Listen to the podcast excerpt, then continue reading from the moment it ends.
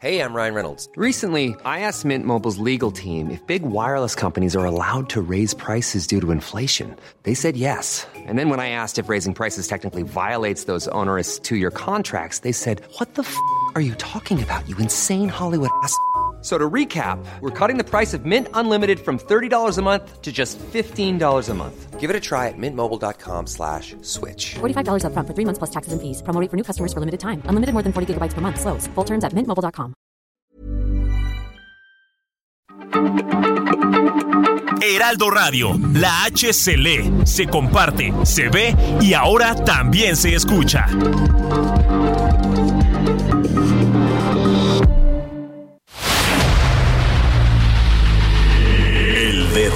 En la llaga.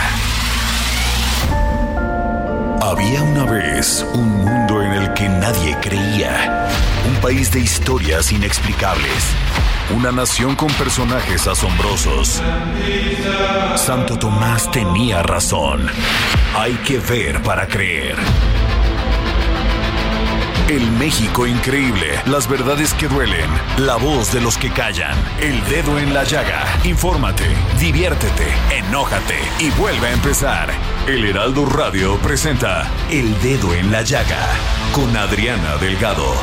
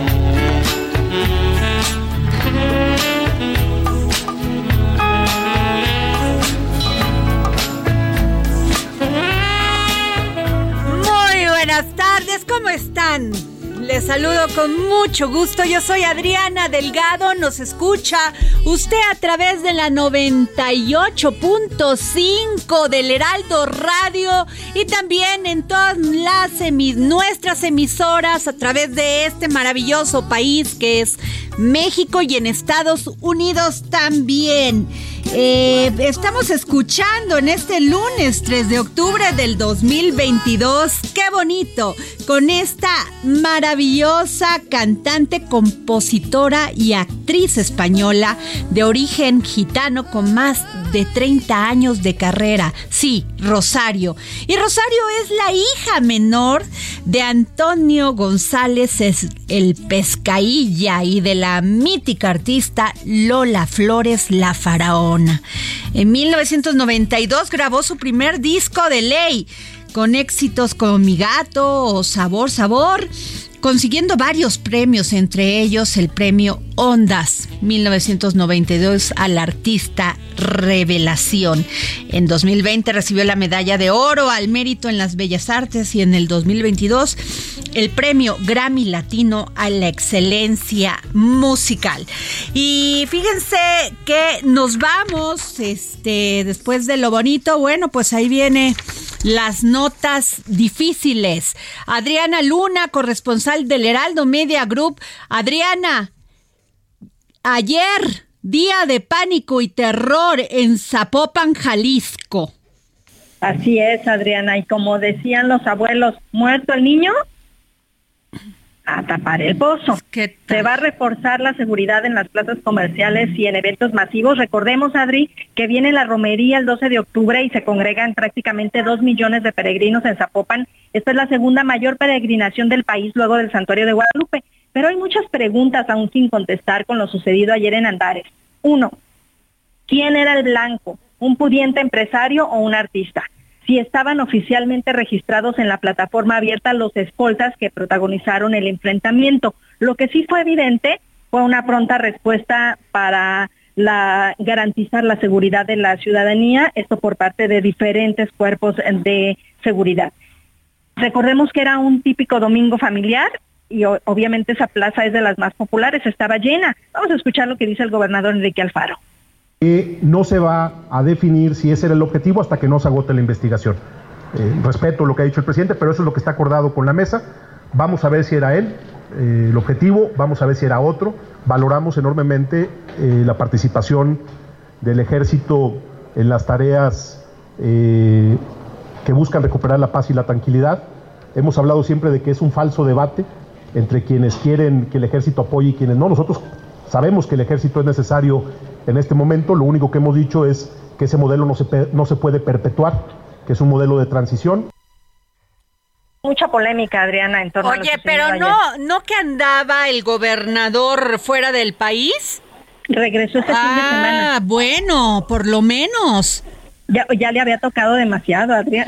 Pues sí, oye, es terrible la situación que, que por la que está pasando Jalisco, Adriana. No solamente eso, sino que aumenta el número de mujeres desaparecidas.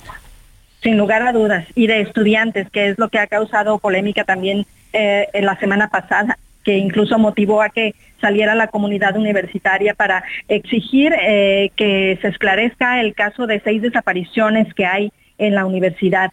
El saldo de la balacera de ayer, un escolta muerto y seis heridos, cuatro de ellos civiles inocentes. Lo que queda claro, Adriana, es la urgente necesidad de revisar las licencias y la operación de las empresas de seguridad privada porque pues están investigando si estaba registrada esta esta célula de escoltas que estaban cuidando al empresario o si era pirata.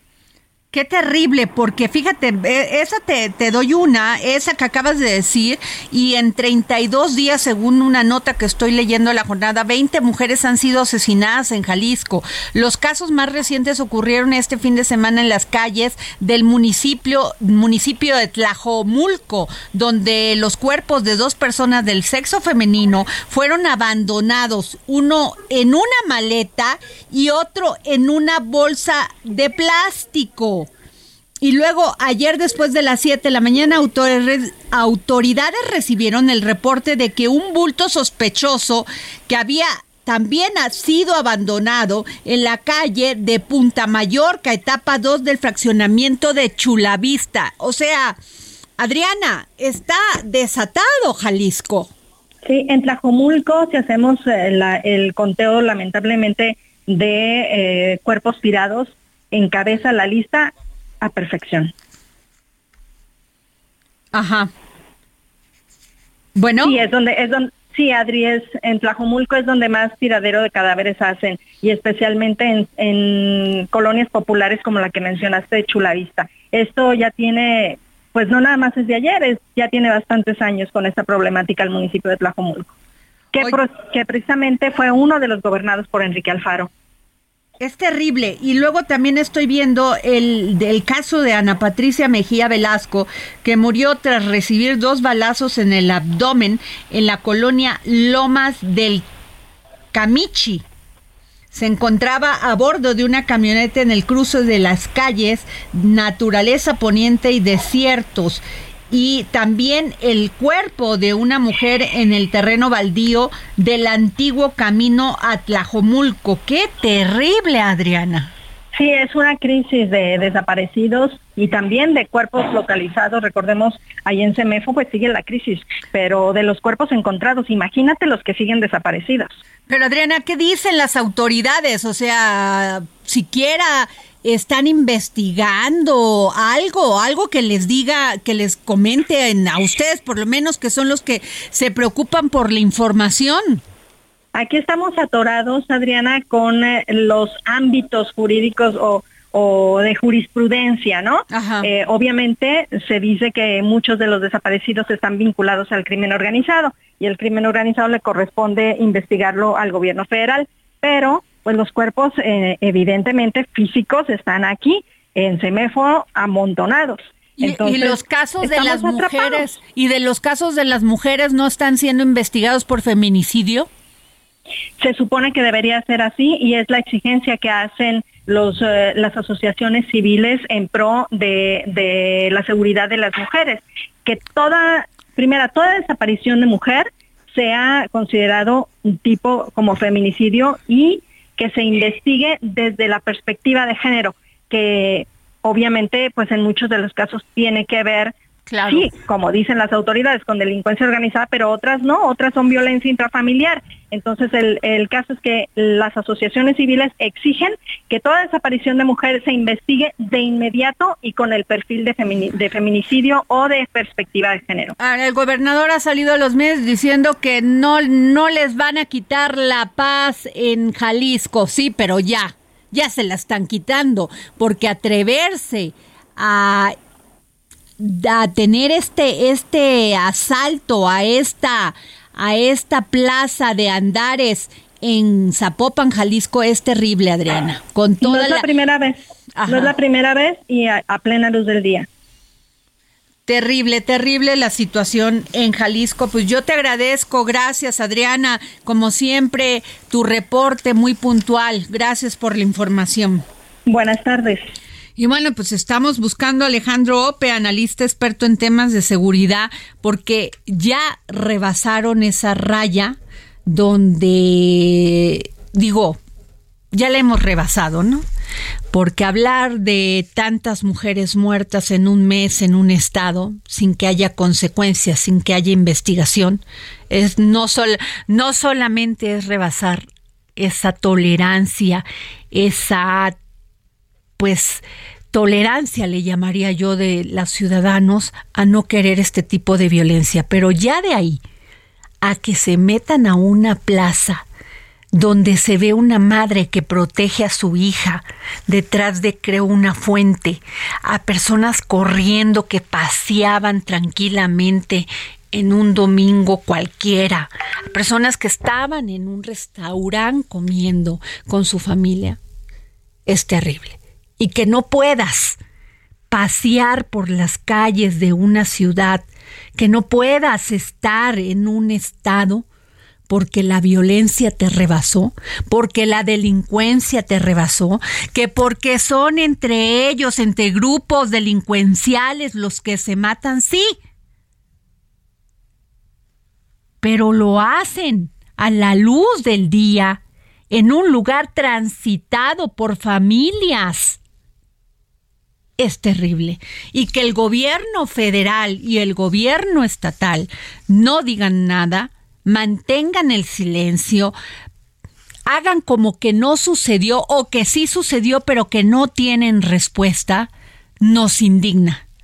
Nos indigna saber que a lo mejor esas personas que murieron o que se hirieron en ese lugar pudieron haber sido una hija o un hijo, un hermano, ¿Y quién nos iba a responder? Sencillamente nadie. Es un tema gravísimo este también que les comento de tantas mujeres desaparecidas en Jalisco. El caso de Luz Raquel, que no le han dado respuesta a su familia que dicen que ella compró y la quisieron revictimizar, que ella tenía una botella de alcohol y que seguramente ella, supuestamente para el fiscal, a lo mejor había sido un suicidio. no han dado respuesta a los familiares cuando el hecho fue público. La gente lo vio, hubo testigos de que se ensañaron con Luz Raquel y le aventaron toda la botella de alcohol y le prendieron fuego. Hay un niño en este momento que está totalmente desamparado, que era el hijo de Luz Raquel. Así que a ver qué nos dice el gobernador de Jalisco, a ver qué respuestas tiene Enrique Alfaro, porque esto me parece que ya es indignante. Y pues nos vamos a otro tema eh, porque sencillamente, eh, fíjense que me están mandando en estos momentos eh, videos de las juntas de conciliación y arbitraje. Y es, es, es terrible lo que se está dando porque al parecer pues los este los funcionarios cesados hicieron un mitin hoy a las 12 del día y fueron contenidos por la policía. Eh, la Junta 10 y la 9 ya fueron desalojadas y colocadas en la planta baja de dicho edificio.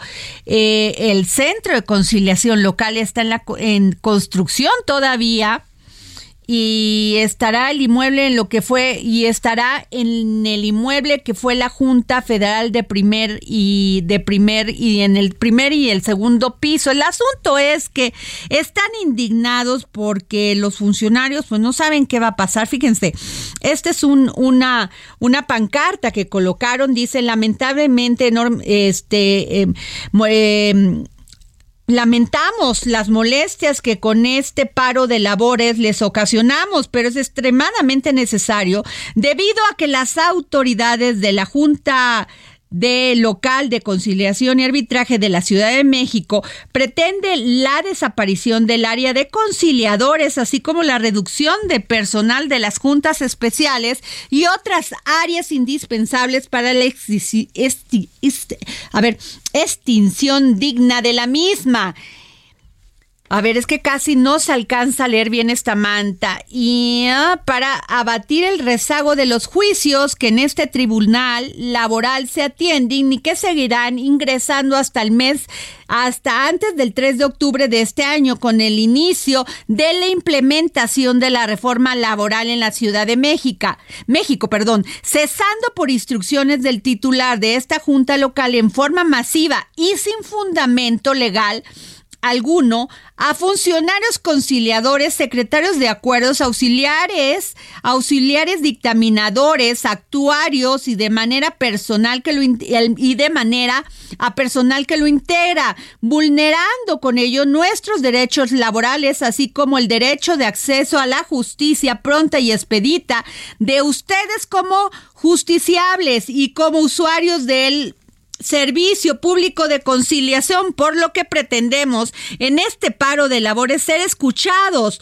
pues no han nos ha sido negado todo diálogo por el presidente titular de esta Junta de Conciliación y Arbitraje de la Ciudad de México. Sí al diálogo, no a la confrontación. Y tengo en la línea, eh, este, estoy esperando al licenciado César Mayar, ¿A quién tenemos al licenciado César Mayar? Licenciado, ¿cómo está? Buenas tardes. Hola Adriana, buenas tardes, ¿cómo estás? Presidente de la Comisión de Productividad y Empleo de la Concamini, socio director del despacho Mayar, Carbón, Canudas, Argumento y Asociados. ¿Qué está pasando en este momento? ¿Cómo, este, ¿Nos puede explicar, por favor, licenciado? ¿En qué tema en particular que Adriana quieres que Pues este del paro de labores de las juntas de conciliación. Ah, ya. Mira, el tema es este, este en la reforma del 19 se redactó una nueva ley federal del trabajo en la que se indicaba que los juicios pasarían de las juntas a los tribunales laborales que se acordaron en el TEMEC. Eh, el poder, los juicios laborales iban a pasar al Poder Judicial porque las juntas locales y federales siempre, siempre han dependido del Poder Ejecutivo. El tema es que hay, son tres jueces, uno que representa a los obreros, uno a los patrones y el de gobierno. Son el tripartismo que opera en la OIT, en Ginebra y en muchos lugares, ¿no? Pero siendo tribunales unitarios serían, no, tendría que llevarse, dice la modificación a la ley, bajo las mismas reglas que se inició el juicio. El tema es que cómo lo vas a llevar con un juez unitario cuando acá serían tres jueces los que califican y hacen laudos, no sentencias. Y luego el otro tema, el problema a que haces referencia respecto a qué está pasando en el centro de conciliación, es que a gente que tenía muchísima antigüedad dentro de la junta local, básicamente. ¿Las despidieron? Sí, y no se les dio, bueno, sí, gente con 20, 30 años de antigüedad, este, no, están solicitando un arreglo y yo quiero entender que la el, nuevo secretario de trabajo del distrito de la Ciudad de México, perdón, este José Luis Rodríguez como el Puma, ¿no? Ajá. Este y, y el gobierno están tratando de llegar a alguna solución con ellos. Pero, pero, pero ¿cuál es la razón para, pero ¿eh? cuál es la razón, o sea, para despedirlos de manera injustificada eh, a los 10 conciliadores y además entre ellos a este a secretarios de acuerdo, auxiliares de trámite, actuarios y auxiliares. La última, eh, ya ha habido varios recortes, pero el último fue hace no mucho tiempo, fueron 50 personas. Estos son los que hoy este, impidieron que pudiera funcionar el centro. De todos modos está en adaptación. Y más adelantito en la misma calle están, van a quedar los tribunales. Creo yo que yo creo que hubiera sido más lógico que estuvieran el centro de conciliación y los tribunales, dada la inversión tan importante que es esto, en un solo lugar y los concentraran. Sí, como sea en el Distrito Federal lo están haciendo de manera más adecuada, pero hay lugares como en el Estado de México donde tienes, no sé, como 16 puntos, y en un lado ves conciliación, los tribunales quedan lejos, este, en Acapulco pasó lo propio, en diferentes estados de la República, y en lugar de aglutinar todo en, una, en un solo inmueble, o vamos, complica tanto a, a la parte obrera como a la parte patronal, pues poder estar asistiendo, a, atendiendo en diferentes ubicaciones, ¿no? Y otra cosa que se vuelve interesante aquí, que esto te lo voy a decir con toda claridad, tenemos la ley laboral más rara del mundo. ¿Por qué, este, César? Tú que eres un experto que digas algo así me llama... Antiguamente las quejas, has, de haber oído, de los sindicatos blancos, de los contratos de protección. La ley estaba mal hecha, en el artículo 450, fracción 2, decía, cualquier empresa puede ser emplazada a huelga para firmar un contrato colectivo. Y el criterio de la Corte y de la ley es, primero te estallaba la huelga y luego ya tenía 72 horas para interponer un, procedimiento, un incidente de inexistencia de huelga. Pero también, así como te daba el veneno, te daba la solución. El artículo 923 te decía, si tienes contrato colectivo, entonces no te pueden emplazar a huelga por firma. ¿A qué obligó esto? Que todos los sindicatos y patrones tuvieran contratos colectivos no activos. Hay alrededor de, no sé, no me hagas caso, pero la cifra ronda los 16 millones de contratos colectivos de trabajo que se han legitimado, que es un proceso que se inventó para esta ley, ¿sí? Ajá. Alrededor de 400 mil contratos colectivos. Es decir, van a quedar sin existir alrededor de 15 y medio millones de contratos colectivos, se van a ir a la basura o al archivo, porque eran de protección la mayoría. Y luego hay una plataforma a la que te tienes que subir para dar de alta tu contrato colectivo con el CURP, el RFC del trabajador, el tabulador. Y la plataforma no es muy... Pues, Amigable. No, está muy avanzada, pues entonces es bastante complejo trámite.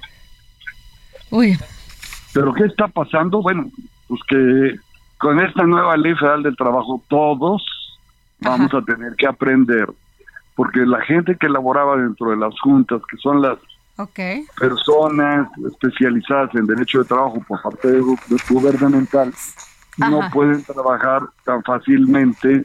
Ya hay algunos casos que han aplicado Al, en los tribunales laborales. ¿Por qué? Porque no tienen carrera judicial. Ok. César, César, tenemos la guillotina. ¿Nos esperas este, en la línea para que nos sigas platicando? O este, porque ya viene la, guillotina. ¿Nos, ¿Nos esperas, por favor? Con mucho gusto. Gracias. Nos vamos a un corte. Sigue a Adriana Delgado en su cuenta de Twitter arroba Adri Delgado Ruiz. Además, te invitamos a enviar tus opiniones y comentarios en texto o por mensaje de audio a través de WhatsApp al 55 2544 3334. Y si quieres escuchar El Dedo en la Llaga de El Heraldo Radio, en cualquier momento y donde quiera que te encuentres, descarga el podcast disponible en Spotify y iTunes. Millions of people have lost weight with personalized plans from Noom, like Evan, who can't stand salads and still lost 50 pounds. Salads, generally, for most people, are the easy button, right? For me, that wasn't an option. I never really was a salad guy. That's just not who I am. But Noom worked for me. Get your personalized plan today at Noom.com. Real Noom user compensated to provide their story. In four weeks, the typical Noom user can expect to lose one to two pounds per week. Individual results may vary.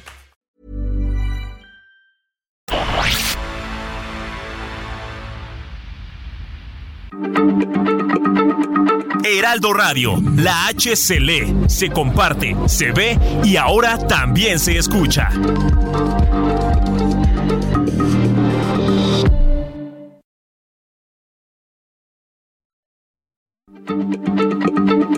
Heraldo Radio, la H se lee, se comparte, se ve y ahora también se escucha.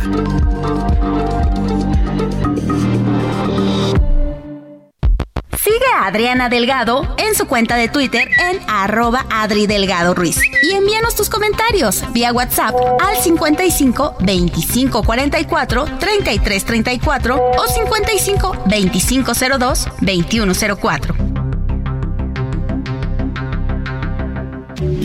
Adriana Delgado entrevista en exclusiva al senador Julen Rementería, coordinador del grupo parlamentario del PAN. La Secretaría de Hacienda acaba de presentar el paquete económico 2023. La Secretaría de Hacienda estima que la economía mexicana crecerá el 3% el próximo año, nivel superior al 2.4% que espera crezca el Producto Interno Bruto al cierre del 2022. ¿Qué piensa usted? Uf, Adriana, yo creo que por lo menos, para decirlo de manera elegante, ocupando una palabra que no le gusta al presidente, pero es un, presupuesto muy aspiracionista. La verdad es que más parece una ilusión que un documento de política pública en materia económica que pueda suponer la posibilidad de alcanzar. Estos datos que acabas de mencionar, pues francamente no se ven como no hay una calificadora seria en México ni de las que ganan en el mundo que logre estas estimaciones, por más que estire la liga. Entonces, francamente, se ve algo difícil de alcanzar. Por otro lado, se, están dando privilegio a ciertas cosas, se castigan a otras. Por ejemplo, el tema de vacunas es terrible, que se elimine esta cantidad de miles de millones de pesos para los programas de vacunación. Me parece algo que pone en riesgo de vida a la población que no debía de ser. Se le da privilegio en la inversión a otros temas que tienen que ver con proyectos prioritarios como por ejemplo el Tren Maya, una cantidad de dinero impresionante. Yo no voy a discutir en este momento si tiene o no que hacerse el Tren Maya, si cumplen o no con la norma ambiental. Lo que sí creo es que hay que, por los momentos que hay en México, por las circunstancias que tiene de inversión, de la falta de empleo, pensar en meter esa cantidad de dinero a un solo proyecto me parece poco inteligente. Jueves, 11 de la noche, El Dedo en la Llaga, Heraldo Televisión. Bueno, regresamos aquí al dedo en la llaga y como les decía hace un momento, este lunes 3 de octubre arrancó la tercera y última fase de implementación del nuevo modelo de justicia laboral. En este momento, pues hay paro de labores y algunos este, trabajadores que estaban, este, se están quejando de este despido y pues no sé si justificado o injustificado por de parte de la Junta Local de Conciliación Arbitraje de la Ciudad de México que preside pues este el señor José Luis Rodríguez, así como se apellida, eh, como el Puma, ¿no? Y tengo en la línea al licenciado César Mayar Canudas, presidente de la Comisión de Productividad y Empleo de la Concamini, socio director del despacho Mayar, Carbón, Canudas, Argumento y asociado. César, nos estabas platicando sobre esta situación. Ya la comisión de la Concamín cambió y nos aglutinamos en una sola comisión ya hay un nuevo presidente de la Comisión Laboral, donde puedo participar con él, pero bueno, este y el despacho se llama Mayar Abogados Laborales. Ah, ok, no, no, eh, tenía que otro... No, bueno, lo que pasa los demás son socios, pero sí. Muy bien, César, disculpa. Pero, bueno, no, no pasa nada. Este, te comento César, entonces yo te quiero preguntar, ¿qué va a pasar con estos este casos que ya no van a recibir y qué va a pasar con los casos rezagados?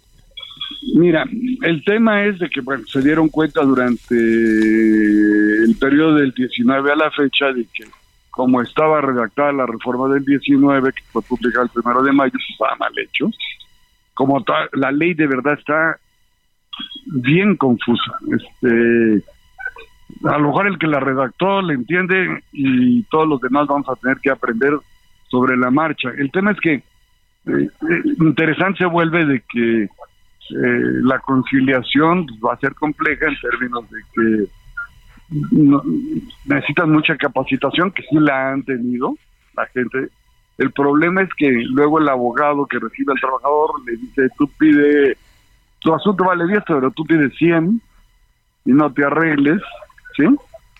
Entonces, ¿cómo vas a llegar a la conciliación tan fácil? Va a ser complejo. Entiendo que la, que la nueva autoridad, en donde ha estado activa con el Estado de México y otros, han logrado buenos porcentajes de conciliaciones pero bueno, habrá que aprender todos a aplicar la nueva ley. Y la nueva ley para que se aplique, pues también los jueces, no hay ninguno de ellos, o muy poquitos, que algunos de ellos han calificado para que pertenecían a las juntas y han logrado calificar para ser jueces en los tribunales laborales. Eso yo lo veo muy bien porque son gente con experiencia y vale la pena. Pero la, la gran mayoría no tienen conocimiento vienen de juzgados civiles, administrativos, fiscales, de otras materias, ¿sí? Nunca han participado como jueces. Entonces, pues es como si mañana te lees un libro de box o 10 libros de box y subes al ring a pelear, me dices, ya sé pelear, ¿no? ¿Verdad? Híjole, pues qué difícil, César, porque pues, los, los... Se van a tener que generar criterios en los tribunales colegiados, jurisprudencias ahora, ¿no? Precedentes, como se denomina en la Corte, para poder aplicar la nueva ley. Pero esto nos va a llevar, no sé, entre tres y cinco años, cuando menos, para tener certeza jurídica del qué y el cómo. No, pues qué grave. Está gravísimo. están operando mucho, pues evidentemente tú lo, has visto con Napoleón, con Susana Prieto, este, pues los sindicatos de Estados Unidos, el, la Union Steel Workers, la FITIM, los sindicatos mineros de Canadá, pues están activos aquí en México. Este, y, ve el norte del país donde están viendo por la industria automotriz, ya se quedaron con General Motors, en Nissan también, de Panasonic, y bueno, Tridomex, muchas empresas. Y bueno, evidentemente día a día se ve una mayor presencia de los sindicatos americanos porque piensan que generando esto en México las empresas van a regresar a Estados Unidos o van a reabrir en los Estados Unidos. Claro. Esa es la verdad, nadie te lo va a decir así. Más que tú. Pero bueno, oye, en, en, algunas juntas lograron laborar, como la 15, 16 y la 3 en la local, pero nada más. Y luego la ubicación lo están utilizando como que el lobby de la Junta Federal. Están todos amontonados, todavía como que no está bien instalado el centro, pues. Claro. Híjole, pues va a estar muy complicado, César. Yo te agradezco que nos hayas tomado la llamada para el dedo en la llaga. Siempre una voz conocedora, experimentada como la tuya es muy valiosa en los micrófonos del dedo en la llaga amable, eres siempre muy atento, pero la intención siempre ayudar, pero la intención de la reforma en buena parte está bien y en algunas sí de verdad no, mm, no le entiendo. Okay. Necesitas M igual con, al cuadrado con C y, y Einstein y Freud juntos para cacharla. Pues bueno, muchas gracias César Mayar. Gracias. bueno, y nos vamos con Gerardo Galicia, reportero del Heraldo de México, porque van a cerrar el puente en Iztapalapa. Vamos, Gerardo. Gerardo. Muy buenas tardes. Eh, saludo a ti, Adriana, y al auditorio. El Ejército y la Guardia Nacional, junto a la Secretaría de Seguridad, refuerzan ya la seguridad en la zona norte de Toluca, la capital del Estado de México, tras el hallazgo de, cinco cuerpos en dos predios distintos como parte de la detención de dos, de dos bandas delictivas la semana pasada. El secretario general de Gobierno, Luis Felipe Ponte Espinosa, confirmó el desplazamiento de elementos de las fuerzas federales en esa región de la capital mexiquense a días de desarticularse estos dos grupos criminales señalados como los generadores de violencia. Indicó que han instalado las mesas de trabajo con el gobierno de Toluca para coordinar acciones de inteligencia causas y también condiciones. El encargado de la política interna de la entidad reportó que hasta ahora cuatro han sido los cuerpos hallados en una casa y otra víctima más en una más. Indicó que esto se dio luego de que hubo la detención de estos dos grupos delictivos locales conocidos como el Cerrillo y la Línea en coordinación con autoridades federales. Ante ello también Puente Espinosa agradeció el aumento de eh, operativo que ha registrado la entidad por parte del Ejército y también la Guardia Nacional. Esto lo dio a conocer al comparecer ante el Pleno del Congreso local, en donde defendió precisamente la reducción del, de un 20% al transporte público, 24% al robo de vehículos y 52% en secuestro, además del 6% en los casos de feminicidio. El reporte desde el Estado de México. Oye, pero lo del puente de Iztapalapa.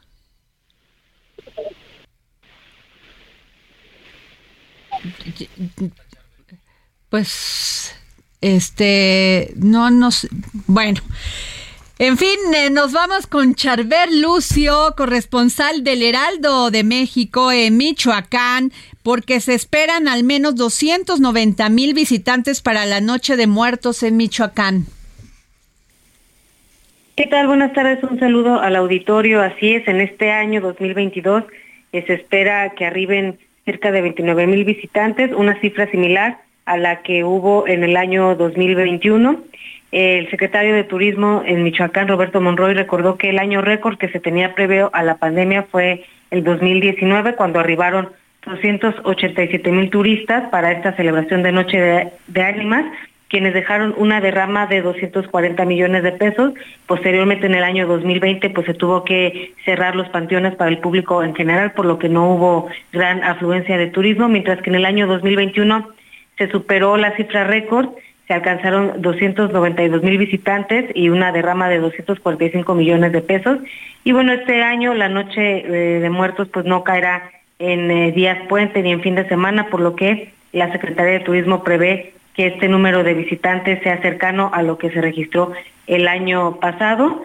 Eh, por su parte, las autoridades del municipio de Pátzcuaro ven grandes posibilidades de que sí se logre un nuevo récord en la recepción de visitantes, por lo cual ya han comenzado a trabajar en mejorar las calles, las carreteras, en limpiar eh, los panteones y el lago de Pátzcuaro para así ofrecer una muy buena imagen a los visitantes. Y bueno, finalmente la Asociación de Hoteles y Moteles de Michoacán adelantó que en la ciudad de Pátzcuaro ya hay reservaciones en el 90% de la capacidad hotelera, mientras que en Morelia eh, se registra un 70% de las reservaciones para estas fechas.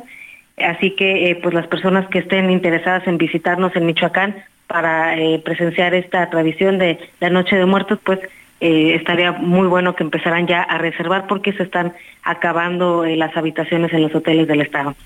Híjole, pues ojalá. Y el tema de la seguridad, Charbel, ¿lo está garantizando el gobierno del estado, el gobierno municipal, la Guardia Nacional, el ejército? Ya no entendí. Sí, eh, cada año, esto es cada año, esto es de cajón. Siempre hay un operativo, eh, principalmente en la zona lacustre, en la zona de Morelia, eh, que es la zona pues a donde llega la mayoría de los visitantes, ¿no? A Pátzcuaro, a Quiroga, a Morelia. siempre hay un despliegue policial de los tres órdenes en, esta zona. Y bueno, en la carretera, en parte de la autopista siglo XXI, donde pues ya les hemos reportado en otras ocasiones que ha habido accidentes fatales con números grandes de víctimas, también eh, se están poniendo algunos eh, puntos de control para revisar que eh, los camiones de carga que circulan por esta zona pues no, no sobrepasen los límites de velocidad y que pues haya orden en esta carretera. Pues Charbel, pues esperemos que este, porque realmente lo que necesitan estas ciudades y de un estado tan bello como Michoacán es que haya un turismo, que se genere este comercio, ¿no? Mi querido José Manuel Arteaga, este y que haya seguridad, porque tú vas a viajar con tu familia donde no vayas a encontrar que estás dando la vuelta a la esquina y hay palazos, ¿no? sobre todo que haya seguridad, Adriana, es una parte muy interesante. es que mm, de veras lo que se ha perdido en el tema turístico es gravísimo, porque o sea, no es posible que los, los, las embajadas de, de países como francesa, la española, la, la norteamericana, la embajada de Estados Unidos, siempre estén mandando recomendaciones a sus, a sus este ciudadanos. a ciudadanos de que, de que no vengan a México y sobre todo señalan ese estado en, en especial. Y déjate pongo un dato sobre la mesa. Hoy Banco de México presenta su encuesta con especialistas del sector privado y un dato que ya surge, que es muy importante, es que 30% de los encuestados, 37 grupos de análisis, ya considera que el crimen, el crimen organizado, es un factor que está obstaculizando en México los negocios. Claro. Pues es que es obvio. Bueno, nos vamos rápidamente, José Manuel Arteaga, con Gerardo Galicia, reportero del Heraldo de México. Gerardo, van a cerrar el puente de Iztapalapa. Así es, Adri, amigos del Heraldo Radio, y será a lo largo de un mes, y es que se debe a que una de las juntas que presenta una separación de aproximadamente 40 centímetros en el puente vehicular de Amador Salazar en Iztapalapa va a requerir que se cierre para poderse reparar por lo menos 30 días. Por este motivo ya se está ah. preparando la Secretaría de Obras para poder realizar este cierre de la circulación que se tenía planeado para el día de hoy desde muy temprano. Sin embargo, en un recorrido que logramos hacer, todavía no tenemos completamente cerrada la circulación de esta importante arteria, pero a lo largo del día probablemente comiencen los cierres, así que habrá que estar preparados para nuestros amigos que transitan en la zona de Iztapalapa. Este puente de Amador Salazar que cruza la calzada de Ignacio Zaragoza se ubica ya muy cerca para referencia de la salida a Puebla, muy cerca del distribuidor vial de la Concordia, de preferencia en los próximos 30 días, a lo largo de este mes que va a estar en reparación, eh, habrá que buscar vías alternas. La avenida eh, República Federal va a ser una muy buena opción y en teoría este cierra la circulación del puente vehicular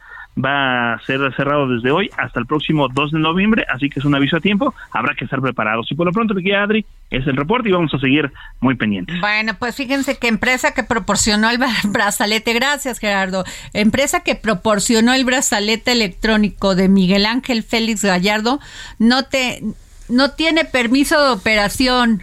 No, qué bárbaros. Ya, bueno, ¿cómo, si, ¿cómo le dicen a Miguel Ángel este Félix Gallardo, Don Neto? ¿O cómo Don en el bajo mundo de Lampa?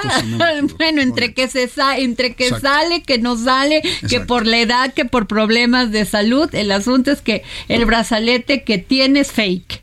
Bueno, En fin, José Manuel Artiaga, periodista editor de Mercados en el Heraldo de México, ¿cómo viste este segundo anuncio de que los empresarios, eh, las, las cadenas distribuidoras, los productores se van a poner de acuerdo para pues que haya un producto de los productos de la canasta básica que son 24 eh, hay un producto en sus anaqueles que sea competitivo que mantenga un precio sin que suba ¿Cómo lo ves? Ejemplo, por ejemplo, si yo voy y compro un atún, no puedo comprar atún en aceite de oliva, no puedo comprar atún con este con aceitunas, no. Tiene que ser atún en agua. Con verdura tampoco. tampoco con verdura, atún en agua. Ese producto va a ser un producto que va a tener un precio accesible a la economía de las familias. Y parece que los, este, los, los de las empresas, las cadenas estas de como Walmart y todos esos, pues nos van a echar la manita para que la inflación no suba tanto. Eh, correcto, Adriana. Un gusto, un gusto saludarte y estar aquí en este espacio contigo. Este, pues este anuncio que da a conocer o que se da presenta en la mañana por el secretario de Hacienda, pues es, digamos que tiene como muchas buenas intenciones, ¿no?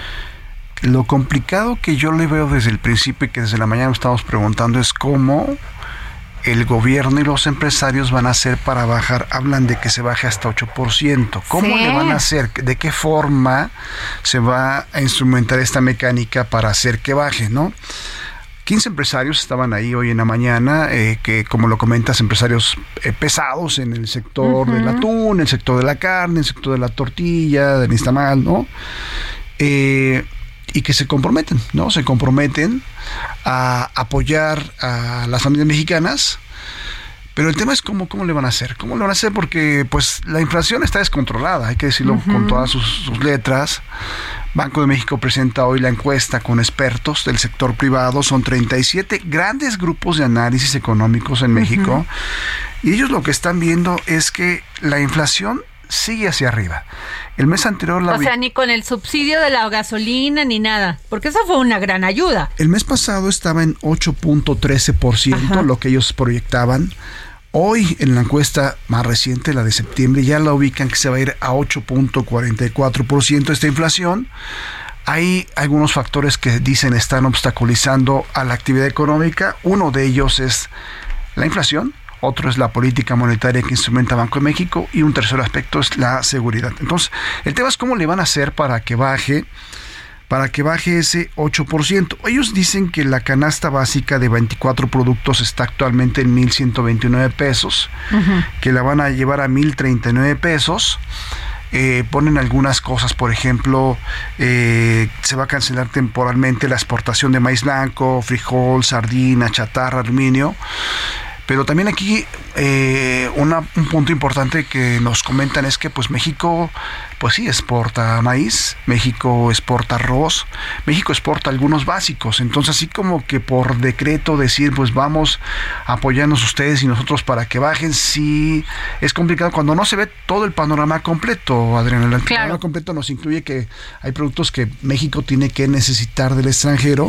Pues según esos no van a venir con aranceles. Según, exactamente. A ver, ¿tú qué, tú qué, tú qué piensas de eso? Es correcto, la, la, posición es que no se les va a aplicar arancel. Ajá. Puede funcionar, ¿no? Sí puede ayudar, pero sí le veo, veo la dificultad de cómo lograr ese objetivo. Banco de México está instrumentando una política agresiva monetaria, que es hacer que el, el dinero que tú puedes pedir o que yo puedo pedir a una institución financiera me cueste más. Eso está haciendo Banco de México para que la gente pues eh, evite, digamos, en un cierto momento y ayuda, ayuda a controlar la inflación. Si Banco de México, que tiene las herramientas para hacerlo, le ha costado trabajo, yo veo difícil, difícil que a través de la buena voluntad ¿no? de estos empresarios y el gobierno pueda en un cierto momento alcanzar este famoso 8% que están planteando sobre la mesa. Pues terrible porque este aún con los aranceles, por ejemplo, el, precio de la tortilla está a 26, 27 pesos, o sea, no la pueden bajar. ¿Por qué? porque sencillamente no le da al productor y muchas este no les da, o sea, y muchas veces el tema son los intermediarios, ¿eh?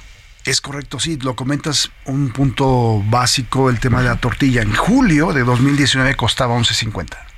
En julio de 2019. Hoy la tortilla, dependiendo del estado de la República, puede fluctuar entre 20 y 30 pesos el kilo de tortilla. Eh, ¿Cómo funciona ahí? ¿Cómo, ¿Cómo hacer para que el intermediario pues, también acepte? O sea, el, el acuerdo es con las grandes empresas. Pero ¿qué, qué pasa? Hay, hay un intermediario hay un intermediario que... Bueno, eso nos decía el del Consejo, ¿cómo se llama? Nacional Agropecuario. Ah, ok, correcto. Sí, el, este, él nos decía, el presidente del Consejo Nacional Agropecuario, que el tema es, por ejemplo, que la papa, nos ponía el ejemplo, la papa nos puede costar a nosotros 10 pesos el kilo. Pero en ese, en ese camino hacia el productor, hacia el consumidor final, hay muchos intermediarios. Entonces pueden venderla ya al, al consumidor final en 50 pesos. Es correcto. Dice, nosotros la damos a 10 pesos, Adriana, y mantenemos gente, te damos trabajo, tenemos todos los insumos que necesitamos para que, para que se, para que se, este, se, no solamente se cultive, sino que recojamos la cosecha es muchísima gente trabajando. Y eso pasa en la papa, en el jitomate, en el tomate, en la fruta. Entonces, ¿cómo le va a hacer el gobierno ahí para quitar a los intermediarios, que son los que, pues finalmente también es oferta-demanda? Claro, exactamente. Y bueno, decías el tema de la gasolina, ¿no? Eh, que sí, bueno, van a continuar con el, el subsidio de la gasolina. Hasta hoy, pues simplemente ha sido 254 mil millones de pesos. Más, semana, yo creo que más. De, lo que contabiliza la De lo que se ha dejado de recibir por ese, por ese impuesto. Por el tema de la gasolina. Oye, pero si no hubiese sido así, José, José Manuel, híjole, se hubiera subido todo terrible.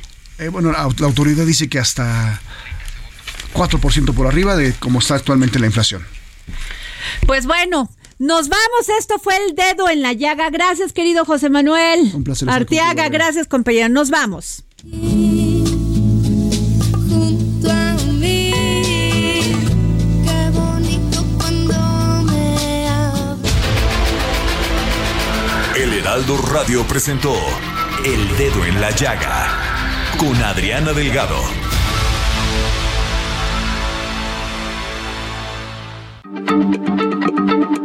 Heraldo Radio, la H se comparte, se ve y ahora también se escucha.